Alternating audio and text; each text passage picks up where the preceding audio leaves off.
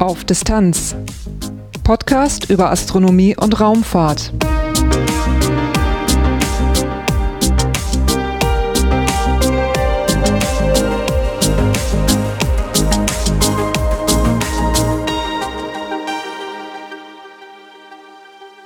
Hallo und willkommen bei Auf Distanz, einem Podcast über Astronomie und Raumfahrt. Die Titelthemen der bisherigen Folgen haben sich irgendwie alle in unserem eigenen Sonnensystem abgespielt, also so ein bisschen in unserer Nachbarschaft. Und äh, drum ist es mal Zeit, ein bisschen in die Ferne zu schweifen. Und das machen wir in dieser Folge. Wir gehen ein bisschen weiter weg. Das Titelthema dieses Mal ist der Virgo-Galaxienhaufen. Danach gibt es dann drei Kurzmeldungen aus der Raumfahrt und zwei Veranstaltungstipps. Und ganz zum Schluss gibt es noch kurze Infos zum Podcaster- und Hörertreffen am kommenden Wochenende in Essen. Titelthema Vor 245 Jahren, am 19. Februar 1771, entdeckte Charles Messier die erste Galaxie im Virgo-Galaxienhaufen. Und weil das Datum so schön passt, ist der Virgo-Haufen in dieser Folge das Titelthema.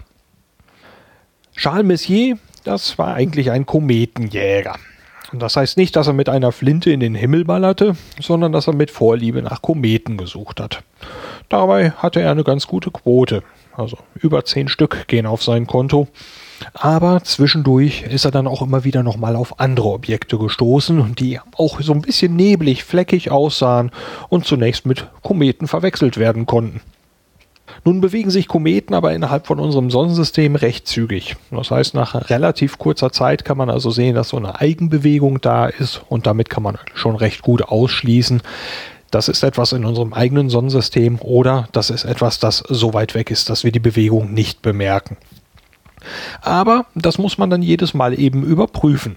Und ähm, das ist jedes Mal ein bisschen Zeitaufwand und dann stellt man am Schluss fest, ah, doch kein Komet wenn man dann mehrfach auf ein und dieselben Objekte stößt, ist das irgendwie lästig. Was würde man dann machen? Man würde sich eine Liste machen. Und genau das hat der Herr Messier gemacht. Der hat einen Katalog gemacht, der heute den Namen Messier-Katalog trägt. Und darin hat er eben Objekte eingetragen, die er an einer bestimmten Position immer wieder gesehen hat und die ebenso neblig fleckig waren. Die erste Fassung davon enthielt 45 Objekte, nummeriert von M1 bis, wer würde es raten, M45 und im Laufe der Zeit kamen da dann noch einige dazu. Messier hat dafür mit seinem Assistenten Pierre Méchain zusammengearbeitet. Eine der Entdeckungen des Charles Messier passierte vor genau 245 Jahren am 19. Februar 1771. Dieses Objekt kennen wir heute im Messier-Katalog unter dem Kürzel M49. In der gleichen Himmelsregion wurden dann im Laufe der Zeit noch weitere Galaxien gefunden. Messier schrieb im März 1781 als Notiz zu M91 Das Sternbild Jungfrau und speziell sein nördlicher Teil ist eines der Sternbilder, das die meisten Nebel enthält.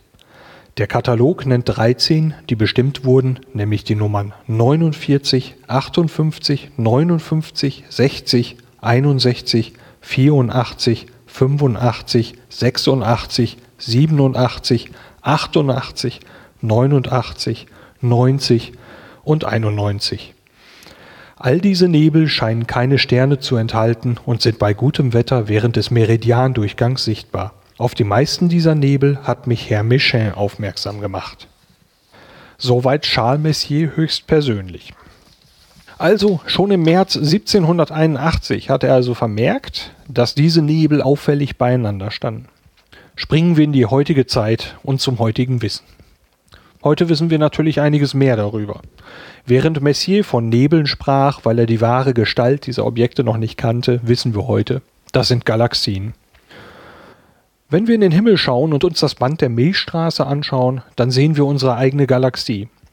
Das ist schon ein mächtig großes Gebilde und sieht für uns auch eher so ein bisschen nebelig aus. Wenn wir dann mit einem guten Teleskop auf diesen Nebel schauen, dann sehen wir, dass es kein Nebel ist, sondern dass das lauter einzelne Pünktchen sind. Und diese einzelnen Pünktchen sind jeweils Sterne. Und davon hat unsere eigene Galaxie, also die Milchstraße, zwischen 100 Milliarden und 400 Milliarden Stück. Wie viele es genau sind, weiß kein Mensch. Und unsere Sonne ist nur einer davon, also ein Stern, kein Mensch. Die von Messier bei M91 notierten Objekte sind jeweils auch eigene Galaxien. Die erste davon entdeckte, die gerade erwähnte M49, ist ungefähr 56 Millionen Lichtjahre entfernt. Aber auch die anderen Objekte sind ungefähr gleich weg und stehen ungefähr in der gleichen Richtung. Und das ist kein Zufall. Die Galaxien gehören tatsächlich zusammen und bilden eine Gruppe, einen Haufen. Und während wegen der Beobachtungsrichtung zum Sternbild Jungfrau und des lateinischen Wortes für Jungfrau ist das für uns der Virgo-Cluster oder der Virgo-Galaxienhaufen. Im Laufe der Zeit hat man sehr, sehr viele Galaxien darin gefunden. Mindestens 1300 Stück sind enthalten. Man vermutet aber, dass es mehr als 2000 sind. Da ist aber noch nicht Schluss. Der Virgo-Galaxienhaufen ist eigentlich nur die Mitte von einem viel größeren Ding, nämlich einem Supergalaxienhaufen, wobei das englische Wort Supercluster deutlich knackiger klingt. Und auch hier dient die Beobachtungsrichtung als Namensgeber. Virgo-Superhaufen. Ein Supergalaxienhaufen ist eine Ansammlung von mehreren Galaxienhaufen. Und die gehören dann tatsächlich zusammen. Die Schwerkraft sorgt dafür, dass die so einigermaßen beieinander bleiben. Man kann allerdings nicht sagen, dass es nah beieinander ist. Diese Strukturen, die kann man nachweisen, der Mensch kann die sehen, kann sie beobachten und das sind mit die größten Strukturen, die der Mensch überhaupt beobachten kann.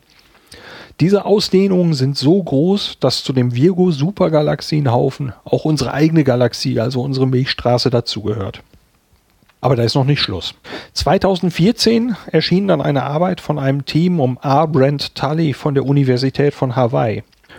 Darin wird ein Supergalaxienhaufen namens Laniakea definiert und der ist so groß, dass der gerade erwähnte Virgo-Superhaufen nur noch ein Anhängsel ist. Laniakea enthält neben unserer eigenen Milchstraße noch ungefähr 100.000 weitere Galaxien. Und die Struktur erstreckt sich über 520 Millionen Lichtjahre. Das heißt, das Licht würde, um einmal von dem einen Ende zum anderen zu reisen, über eine halbe Milliarde Jahre brauchen. Und wo wir gerade bei schön großen Zahlen sind, Laniakea soll etwa 10 hoch 17 Sonnenmassen enthalten. Das ist eine Zahl mit 17 Nullen. Ich äh, erspare mir und Ihnen das, das Verlesen und benutze das Zahlwort 100 Quadrillionen. Das hilft nun auch keinem was, also sage ich es noch anders. Also 100 Millionen Milliarden Mal soll die Masse unserer Sonne in diesem Supergalaxienhaufen stecken. Stellt man fest, dass man damit auch nicht mehr groß weiterkommt. Das Gehirn will da irgendwie nicht mehr mit. Widmen wir also wieder uns einer kleineren Struktur, nämlich kommen wir zurück zu dem Virgo-Galaxienhaufen. Und obwohl der ungefähr 9 Millionen Lichtjahre Ausdehnung hat, also auch schon ein stattlicher Brocken ist, klingt das nach den Zahlen von eben dann deutlich handlicher. Der Virgo-Haufen hat ungefähr die Form eines Zeppelins und ist aber dabei etwas unregelmäßig aufgebaut. Es gibt Spiralgalaxien und es gibt elliptische Galaxien, also Galaxien ohne Spiralarme. Und die Spiralgalaxien sind eher außen von diesem Zeppelin und die elliptischen Galaxien eher innen. Das liegt wohl daran, dass die Gravitationskräfte, also die Anziehungskräfte so stark sind da drin, dass die Spiralstrukturen im Prinzip nach und nach kaputt gemacht werden. Die elliptischen Galaxien, die sind auch schon ein ganzes Stückchen älter. Da hatte also die Schwerkraft genug Zeit, auch schon zu wirken. Gravitation wird zwar schwächer, je weiter Massen voneinander entfernt sind, aber die Reichweite ist unbegrenzt. Und so können große Massen wie die Galaxien oder Galaxienhaufen sich auch auf große Strecken hinweg anziehen. Wir können das merken, dass äh, die Galaxien in der Umgebung von diesem Galaxienhaufen andere Geschwindigkeiten haben, als man eigentlich vermuten würde. Vom Virgo-Galaxienhaufen gibt es fantastische Fotos mit vielen, vielen Galaxien drin. Es lohnt sich danach zu googeln. Einige Links packe ich in die Show Notes zu dieser Folge. Kurzmeldungen. Drei Kurznachrichten aus der Raumfahrt habe ich für dieses Mal herausgesucht. Die erste, das hat schon Tradition in diesem Podcast, die erste Meldung betrifft den Länder Philae und die Rosetta-Mission. Und da gibt es dann eher mäßige Nachrichten, äh, auch wenn das eben auch in der letzten Folge dieses Podcasts schon vermutet war. Das Deutsche Zentrum für Luft- und Raumfahrt und die Europäische Raumfahrtagentur ESA haben bekannt gegeben, dass die Rosetta-Sonde keine Funksignale mehr an den Länder Philae auf dem Kometen Churyumov-Gerasimenko senden wird. Das heißt also wohl, dass die Mission für viele nach und nach jetzt zu Ende geht. Ähm, Rosetta möchte zwar weiterhin nach Philae lauschen und schauen, ob vielleicht doch noch ein Funksignal aufgefangen wird, aber die Wahrscheinlichkeit dafür, dass das noch gelingt, tendiert gegen Null. Also es wird wohl allmählich Zeit für den Abschied. Die zweite Meldung betrifft das Asteroid Impact und Deflection Assessment. Das klingt ein bisschen unhandlich und dafür haben die Raumfahrtleute ja dann immer wunderbare Abkürzungen, die für dieses Projekt heißt AIDA. Im Sonnensystem gibt es eine ganze Menge Asteroiden. Darüber hatte ich ja in der vorletzten Folge auch schon mal berichtet. Aber die bewegen sich eben nicht immer nur brav zwischen Mars und Jupiter, sondern können auch noch andere Bahnen haben und dabei auch vielleicht auch der Erde nahe kommen. Und das ist nicht immer ungefährlich. Es gibt also potenziell gefährliche Asteroiden oder wie man sie auf Englisch nennt, Potentially Hazardous Asteroids, PHAs und NASA und ESA überlegen nun an einer gemeinsamen Mission, um einen solchen Asteroiden mal ein bisschen näher zu kommen und sich den mal ein bisschen genauer anzuschauen. Da will man sich aber schon ein bisschen beeilen, denn wenn die Mission zustande kommt, soll die osteuropäische Sonde namens AIM im Oktober 2020 starten und 18 Monate später beim Asteroiden Didymos ankommen. Und das ist ein recht interessantes Objekt. Das ist ein Asteroid, der ist ungefähr 800 Meter groß und der hat sogar noch einen kleinen Mond mit 170 Meter Durchmesser und der hat einen Spitznamen bekommen, nämlich Didymoon. Und dieses Pärchen will man dann also untersuchen. Man möchte dann noch drei kleinere Sonden mitnehmen und Didymos und Didymon damit ein bisschen genauer unter die Lupe nehmen. Und vier Monate nach der Ankunft von AIM soll dann die amerikanische Sonde DART auch da ankommen an dem Asteroiden und mit einer Geschwindigkeit von sechs Kilometer pro Sekunde auf Didymon einschlagen. Da ist also keine sanfte Landung geplant, sondern da geht es richtig um ein bisschen Wucht. Und das ist auch Zweck der Sache, denn man möchte dann mit AIM und den anderen Sonden messen, was für Auswirkungen hat das. Woraus besteht dieses Objekt und konnte man dieses Objekt vielleicht in seiner Bahn beeinflussen? Konnte man durch diesen Aufprall diesen Asteroiden etwas ablenken? Das könnte vielleicht für den Fall, dass uns mal so ein Ding näher kommt und eine Gefahr darstellt, mal nützliches Wissen sein. Als drittes geht es um Sentinel 3A und da ist gerade in dieser Woche am Abend vom 16. Februar eine Erfolgsmeldung gekommen. Da wurde der Erdbeobachtungssatellit Sentinel-3A nämlich ins All gestartet. Aus 815 Kilometer Höhe soll dieser Satellit die Meere und die Landoberflächen untersuchen und wunderbare Sache, die Messergebnisse stehen jedem frei, dürfen von jedem benutzt werden, sollen aber hauptsächlich dann erstmal bei Ozeanvorhersagen und bei der Umwelt- und Klimaüberwachung helfen. Sieben Jahre lang soll die Mission laufen. Darauf ist sie erstmal angelegt. Sie können aber auch auf zwölf Jahre verlängert werden, falls es nützlich ist. Weitere Informationen zu den Kurzmeldungen mit genaueren Erklärungen gibt es wie immer in den Shownotes zu dieser Folge. Veranstaltungen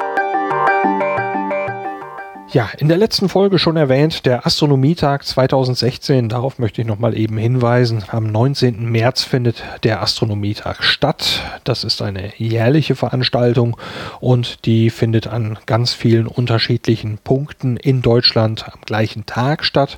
Und wenn man da mal schauen möchte, ob in der Nähe irgendwas stattfindet, unter astronomietag.de kann man also nach konkreten Veranstaltungen suchen. Das Motto dieses Jahr lautet Faszination Mond, die lange Nacht mit Luna.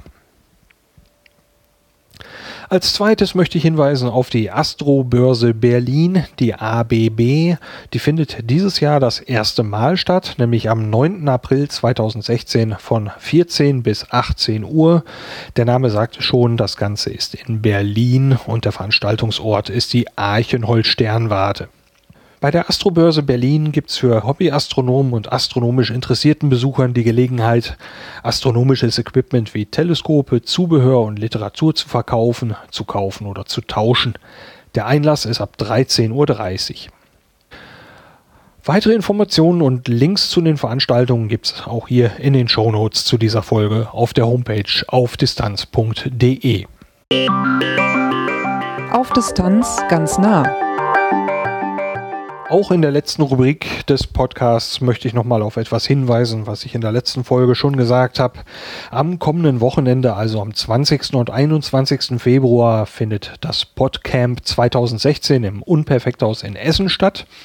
Das ist erstmal ein äh, Podcaster-Treffen, aber am Samstagabend, also am 20. Februar, gibt es ab 20 Uhr auch ein Hörertreffen. Es sind eine ganze Menge Podcaster äh, vor Ort und das wird bestimmt ein höchst geselliger Abend. Der Eintritt zu dem Treffen ist frei. Nur für das unperfekte Haus muss man dann mal eben 6,90 Euro bezahlen. Da sind dann allerdings alkoholfreie Getränke schon komplett inklusive. Und es gibt Live-Musik, zwei Bands werden auftreten. Weitere Informationen zur Veranstaltung, wie man hinkommt, welche Podcasts teilnehmen und so weiter gibt es unter podcamp.de. Dann möchte ich die auch dieses Mal Danke sagen. Kurz nach Folge 3 wurde die zweite iTunes-Bewertung für diesen Podcast abgegeben, nämlich von Herrn von Speck. Vielen, vielen Dank für die netten Worte. Ich freue mich sehr. Zum Zeitpunkt und Thema der nächsten Folge von Auf Distanz kann ich in diesem Augenblick noch nichts verraten, aber vermutlich mit einer gewissen Chance geht es dann wieder um ein Raumfahrtthema. Bis dahin, vielen Dank fürs Reinhören und bis bald.